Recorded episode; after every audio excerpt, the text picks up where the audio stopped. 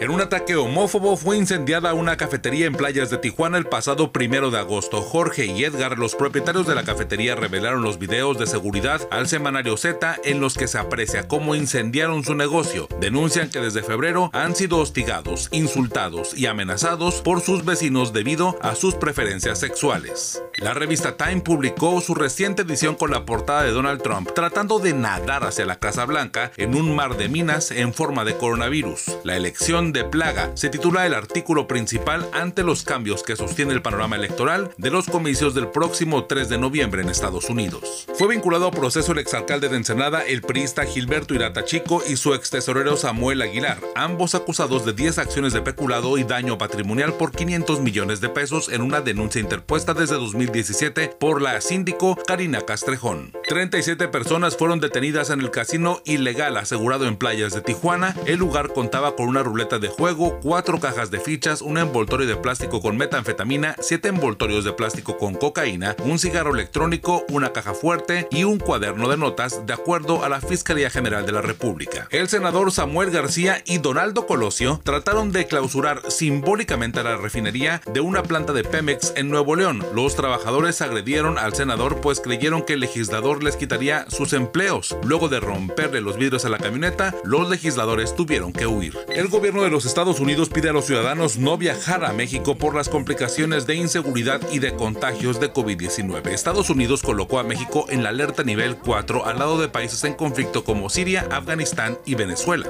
Pongan su cubrebocas y salven vidas es lo que pide el director de la Organización Mundial de la Salud, Tedros Adhanom, que lanzó en redes sociales el reto de usar cubrebocas al mismo tiempo que anunció que ya hay seis posibles vacunas en prueba en fase 3. El presidente Andrés Manuel López Obrador pidió a la Fiscalía General de la República en México agilizar el proceso de Emilio Lozoya para que entregue las pruebas suficientes para hacer justicia en el caso de Odebrecht y en la compra de la empresa de agronitrogenados. Andrés Manuel dijo que Lozoya es un testigo de primera. Miembros del Parlamento de Polonia vistieron los colores del arco iris durante la toma de protesta del presidente Andrzej Duda, que fue reelegido por segunda ocasión y ha sido señalado por manejar una retórica en rechazo a la comunidad LGBT. La actriz Yalitza Aparicio se estrenó como youtuber el 5 de agosto con su primer video logró 29 mil reproducciones con una producción breve en la que presentó a las cinco mujeres que admira por defender las culturas indígenas desde la perspectiva artística, deportiva y de derechos humanos.